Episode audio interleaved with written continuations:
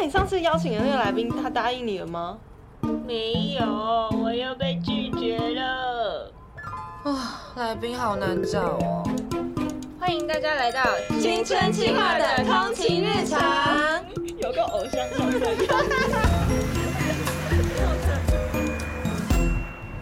最近在做一个题目是被好朋友背叛怎么办？哦，怎么样叫背叛啊？说我知道经济上但是如何 say goodbye？是这种吗？等下就放这首歌，就直接切题 Oh 目 my 好 god，了。没有我就会不会有版权的问题呢？没有版权，没有版权。欢迎大家回到青春气化的通勤日常，我是这个单元的气化应贤。我是 Debbie，我是马琳。嗨，你有吗？背叛哦，嗯，啊，我觉得比较常会发生，比如说我告诉你说这个，就是我觉得你可能是一个可信任的人，然后我把东西告诉你，然后但是你可能就泄露我就后来在别人身上发现，哎、他怎么知道这件事？然后发现是你讲，然后这种会有被背叛的感觉，这种会。你一开始觉得很信任他，但是后来他，哎哎哎哎，我信任的是什么？所以，所以这种背叛的感觉是来自于信任感信任的期待的落差嘛？嗯，对对对对对，嗯我觉得是。我们忽然厘清了背叛的意义我忽然想到，我有类似的经验了耶。那时候小学六年级，然后我也有一个很好的朋友，那他其实我们就互相出轨，但是都大家都不知道。然后那时候他喜欢 A 男，然后我喜欢 B 男，他但因为他情路也不是很顺遂，我本人也是，然后我们就是就是两个很可怜的姐妹花，孤鸾命，然后 然后就在班上相依为命，这样子，在一个就是充满异性恋的世界里面孤苦伶仃的过活。那时候国小六年级，民风未开啊，那个时候。然后我们有一次好像是吵架，然后那次他就很生气，然后他就说，在那时候全班都在，他就说我喜欢谁谁谁。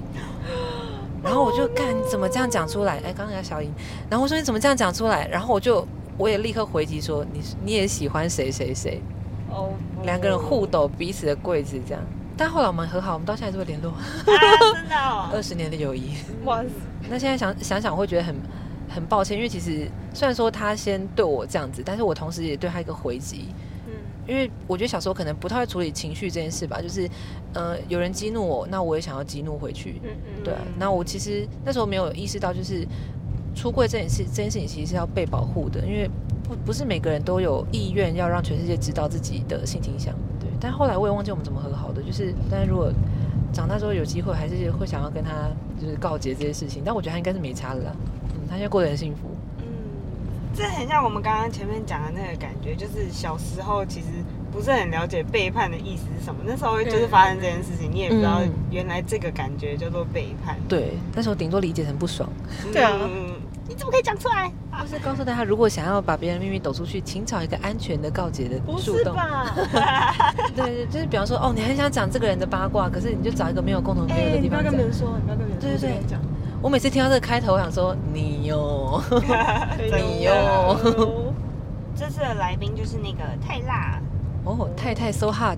没错，我其实高中的时候就看过他的作品诶，因为那时候想要读广电系，然后他那时候是世新广电，然后嘛他们有做一个做一个模仿超级名模生死斗的节目，好像是他们一个作业吧，然后那时候就有关注到他，嗯，对们真的就是聚在一起的时候都蛮好笑的，嗯都有一些很 drama 的故事。然后很多有趣的想法。对啊，我在收集资料的时候，知道他有很多类似这样子的跟朋友之间有趣的故事，然后他的讲话风格又很犀犀利，对，很犀利，很犀利直接，然后就邀请他来讲这次的故事。哦然后他这次分享，其实里面有讲到一件事情让，让我们那时候录影现场，听说大家都很紧张，嗯就是他在讲被朋友背叛之后，他其实做了一个报复的行为，哦，，Oh my god，对，感觉很精彩。感觉是很精彩，但是就你知道这是公共电视的节目，我们就会有一点 烦恼，想说，哎呀，是有武打的场面吗？因为武术指对对知道，就想说安内到底是可不可以播啊？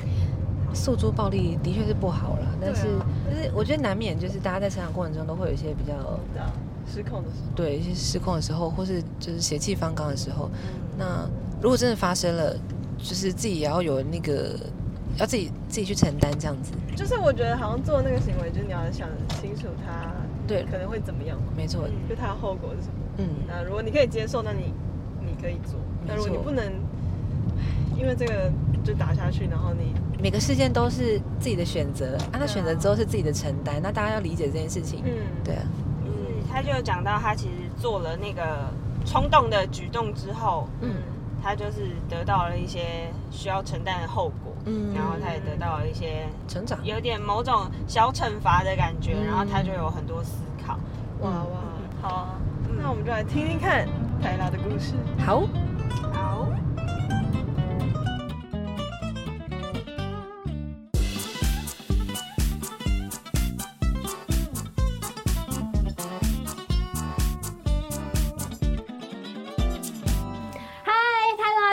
好吗？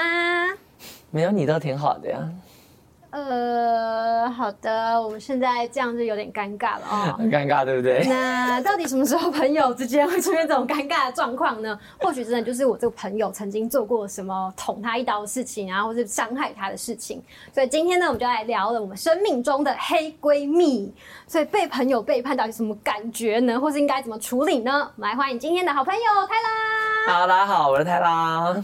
好，我们现在呢收到了一个高中的同学的信，哦还有个问题呢，想来请教你哦。还是这样说哦，说我有一个好闺蜜，每天上课都形影不离，很多关于我男友的事情呢，或是更私密的事情，我都会完全不不犹豫的跟她分享。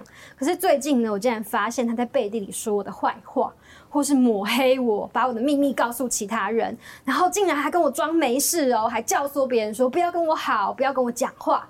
他说我不懂为什么他要这样做，被背叛让我好愤怒，每天都好想哭，真的很想报复他。我现在到底该怎么办呢？我现在听完这个故事呢，我就只会觉得就是似曾相识，因为不瞒你说，我自己其实有过类似的经验，是什么样的经验？也是高中。然后那时候其实我刚转班，就是我刚从语资班转到普通班，就害怕自己没有朋友。那我那时候坐我前面的一个同学，他就很很主动的跟我示好，他就转过来跟我交朋友。那当然你就会觉得哦，太棒了，我们才来第一天就有朋友。对所以就渐渐的跟他蛮好的。呃，开始你就会希望说，哎，分享自己的一些事情。那对我来讲，那时候高中最大的秘密是什么？就是我喜欢某个学长这种事情嘛。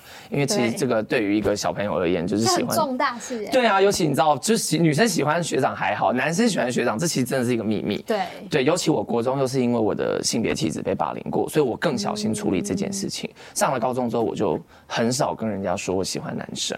然后有一天我们去上上课的时候，我突然就看到，就是他把这个秘密直接写在黑板上，写在黑板上。对，叉叉叉喜欢某某学长这样。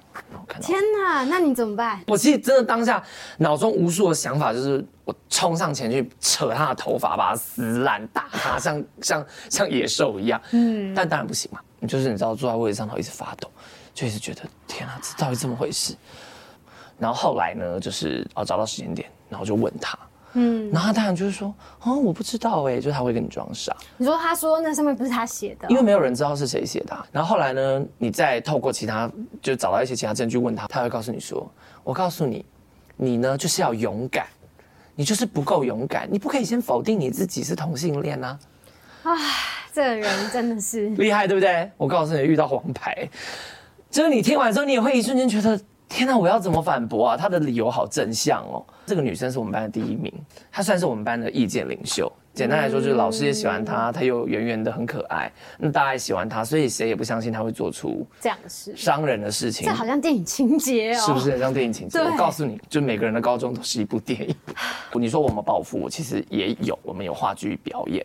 那我们大家在准备的过程当中，那他可能就会跟我意见相左。我就有一次就太生气了，因为他就是一直都习惯自己是意见领袖的身份，可是因为在呃话剧里面是我主导。所以他在那边有很多不同意见的时候，我就有一点怒上心头。嗯，我居然当着全班的面，然后就这样一巴掌把他打下去。你真的也是有啊，我也是一大家都吓傻了吧？吓傻了，而且我告诉你，我就变成坏人了。因为没有人，因为很少人知道背后到底发生什么事情，可是大家都看到我一巴掌给他打下去。我其实当下蛮爽的，嗯，因为我觉得太好了，我终于出了这口气。对，结果后续就是当然就是各种就是被老师处罚啊，被教官教具教官是问说怎么可以动手啊，就是诸如此类的。那他当然就是理所当然变成一个受害者。那你就变成好像是坏人一样的 对。所以我就我就从那之后开始，我就被全班的人孤立了。嗯，就是被他教唆，所有人孤立我这样子，然后连帮我说话的人也会被孤立。那你没有把这件事情跟其他人讲吗？说他是因为先做这件事情。你知道越描越黑的道理吗？嗯，有时候你讲越多没有用，因为大家只相信他们眼睛看到的东西。所以你就放弃。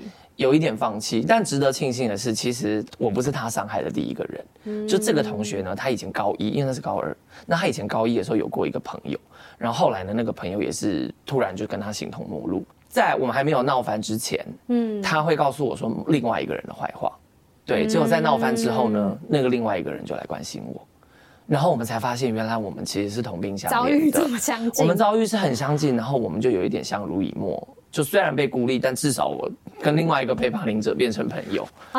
对，这是这算是当时高中的一个救赎啦。就是虽然被大家孤立，然后因为包袱把自己推到一个更深的深渊，可是，在深渊里面还住了另外一个人，所以我们两个就一起互相取暖。可是那不是很孤单吗？就是明明受了这个委屈，可是还没有人懂，那是什么样的心情？其实就是就是会觉得，反正就是会觉得世界崩溃了，然后觉得也不想读书了，也不想去学校。我觉得也可能跟失恋、跟任何被背叛的感觉都是一样，就是你会觉得你非常的孤立无援。那你觉得遇到这种被背叛、报复是一个好的处理方法吗？我觉得应该这样讲，我不会鼓励人家去主动报复。我跟你说了，就像我说嘛，人作恶就一定会自食恶果，报复本身也是一种恶。所以，如果今天我也做了报复的动作，有一天也许他也会反噬我。但是你说要不要报复？因为报复想要报复，这是人的天性。有时候呢，就是嗯，你一直去压抑自己的天性，你可能会把你自己给压垮。嗯，所以你说要不要建议人家报复？我不建议，但是我也不鼓励过分压抑。我不报复，可是我又真的是没有办法，我受不了，我我压抑不下去，那我怎么办？那你就是用我刚刚所谓的。不去伤害到对方，我所谓不伤害就是没有证据的那一种，不打人，然后不造谣，不做这种类似违法的事情嘛。可是你可以设局，让他自己走入那个局，可是那个局可能是他的恶果，然后不是特别蓄意去伤害他，不是蓄意伤害。能心虚，他自己就会被那个罪恶感。你答对了。啊。对，因为他如果真的有做坏事，那你只是铺一条路让他自己把这件事情公开，或者是让他被自己的心虚埋没。这种报复我觉得 OK，因为这种事情就是你也没有违法。哎、但网络上我有记得有人说，如果被背叛的话，有一种精神胜利法，就是说我要努力的变得更好，比他更强，然后表现比他更好。你觉得这样子说服自己方式好不好？不得不说，我本人就是一个例子。我告诉你，对。可是因为你知道，我在十五岁的时候，就是高中的时候，我曾经许下一个愿望，我只要活到三十岁，就是三十岁，我就要自己结束我的生命。为什么？我觉得人生没有希望。我在那个时候只觉得这一切都让我好失望，因为人的长大过程就是一直不断的失望。什么事情让你觉得嗯，从小呃，父母就家庭的事情，以及呃，就是我从国中开始就因为我的性别气质被霸凌，嗯，再加上我身为一个同志，而且我太早知道自己是同志，所以太早觉醒，就太早太早去痛苦领略到这个世界的恶，累积了十五年的负能量，让我觉得我再活十五年够了。今年刚好三十岁的时候，我做了另外一个重大的决定，就是结婚。然后办一场世纪，也没有世纪，我就办一场梦想中很棒的婚礼。我就跟我妈说，我为什么想要办这场婚礼？嗯，呃，也许不是只是为了办我梦想中的婚礼，而是为了让大家看到我现在过得很好，我过得非常开心，也让十五年前的自己看到，说就是，就是三十岁的你，三十岁的你已经没有想死的念头，三十岁的时候的那个你自己，不好意思。没关系？我也觉得很感人，那真的很真实 哎。就是现在回头想起来，我我其实很努，我其实很很感谢过去十五年的自己这么努力的在活着，嗯，很感谢自己，就是虽然许下这样的愿望，可是也没有放弃说要 keep getting better，就是我一直在 push 自己。也许有些事情一开始我们是在起跑点的后面，他们的起跑点就是在比较前面，他们家又有钱，嗯，所以。你说为什么不主张暴富？人比人气死人，你不一定有办法撼动得了他。可是不重要，远程的暴富是什么？是你把自己的日子过好了，甚至让他知道说我过得比你好，我觉得他也不算精神胜利法，他算是一种自我胜利，为你自己争取到这份胜利。也许听在十五岁的小孩子耳朵里头，他真的没有办法理解。嗯，对我也是过了花了十五年的时间来理解这个道理。所以你现在三十岁，如果在对那个十五岁刚被背叛的自己，而且那时候可能还不敢跟别人讲，你回想到那时候，你现在会想要跟那时候十五岁被背叛自己说什么吗？我觉得没有什么好说的、欸，我反而想要感谢他，就是回头感谢十五岁的自己。呃感谢他打了巴掌吗？也不能说感谢他打吧，感谢他犯过错，也做了对的决定，也很坚强，也很懦弱。人生就是这样，常常觉得顺遂的人生会不会比较好？也许不会。到这个年纪以后，出尤其出社会，我就会发现，我好多同事抗压性怎么这么低啊？可是就会觉得我抗压性怎么相对来讲那么高？因为你经历过了很多事情。有可能是这样子，所以我不觉得要去告诉十五岁的那个自己说你不可以做这件事，因为我也没有真的做什么违法犯纪的事，反正教官也处罚我了。你只要作恶就会有后果，任何人都一样。那如果是现在呢？你现在碰到被背叛，你会怎么做？因为现在其实还是会遇到很多，可能跟以前的我还是一样，我的心胸还是没那么宽广。可是我的我的脑袋知道说啊，什么事情该做，什么事情不该做。你做任何事都要在分寸之内。做了可能会有什么后果？然后我要用什么方式达到我的目的？对，但是权衡这个东西的那把尺是靠经验换来的，你会跟他摊牌吗？会。你会摊牌？但是那个摊牌不是撕逼的那种，就是不是要去一过去就说你有什么背叛我，不是那种，而是心平气和的说，话说某件事情，你是不是做了什么事？哇，你这个 很可怕哎！因为我最近其实也发生一件事情，就是在某一个 party 上，我遇到了一个朋友，嗯，就是跟我好姐妹的共同朋友，嗯，然后那个朋友一看到我就说，哎、你的好姐妹有没有跟你说啊？我说说什么？她说她针对你要结婚的事情啊，她说结婚该不会是你自己一厢情愿的事吧？我听到当下我就有点爆炸，因为那是我非常要好的姐妹，嗯，然后我不相信她会在背后说这样的话，对，就她觉得说结婚该，因为我老公是一个太木讷的人，我老公没有求婚，嗯，可是我们是打，我们是双方都知道说谈时间到了我们要结婚，那可是那个人就说，对啊，你姐妹说你是一厢情愿的吧什么的，那当下我其实很生气，我立刻做的事情就是拿起手机跟我那个朋友求证，说你有没有这样说？直接说某某某告诉我说，你说你在背后说我是不是一厢情愿？你不了解我老公吗？我老公什么个性？你不认识他吗？我就直接问。那他怎么反应？我朋友第一时间就直接打电话来，就说：“姐，我跟你说，那些话我说过，但我来告诉你为什么。”然后他就解释了他为什么。因为当时我决定结婚，其实是在五月底，也就是同婚刚通过不久，我就决定要结婚。嗯，所以第一，他担心我是不是被这个喜悦冲昏头，而决定结婚；第二是。因为我老公没有求婚，所以他也不确定我老公的心态是什么，嗯，所以他害怕他的姐妹会一厢情愿，然后最后受伤，那也太可怜了。所以他其实是基于善意，不是被讲到好像说哦，只有他自己单方面的意思那种概念。那为什么一定要摊牌？我觉得也不要用摊牌那么难听。为什么一定要当面询问？因为也许是误会，解开不就好了？你误会要是不解开，那你跟这个姐妹也许之间就有隔阂。永远就有心结在那里。对，越是你在意的事情，你越要去把它讲开。对，而且你这个做法我觉得很聪明，因为你不知道听到这句的时候，你会想说，是这个人跟你讲这个人的问题，刻意造谣，还是他真的有说这句话？一查证，两个人是谁说的，很快就知道了。对，嗯所以我对于所谓的好朋友甚至好姐妹的标准是很严格的。如果连我这么信任，我已经筛选过这么多次的朋友，还会背叛我，我我我可能真的又会那个伤害是很大的。对只是说还好都会证明说没有，我没有看错人。嗯，你讲出口的东西，你就要预期它也许哪怕百分之一的几率会变成公开的秘密。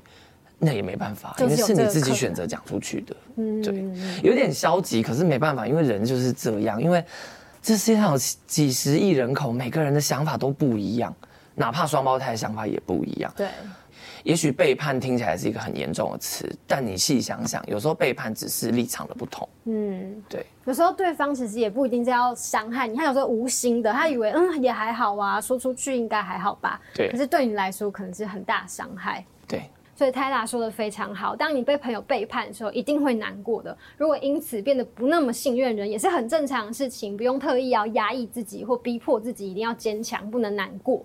那很重要的事情是，不管你是用不伤害别人的报复的方式也好呢，还是自己找一个方式去宣泄，或是往下走，找到自己最适合自己的出口，这件事情会是很重要的事情。那今天很谢谢泰拉跟我们聊这么多，我们跟大家说拜拜，拜拜拜拜。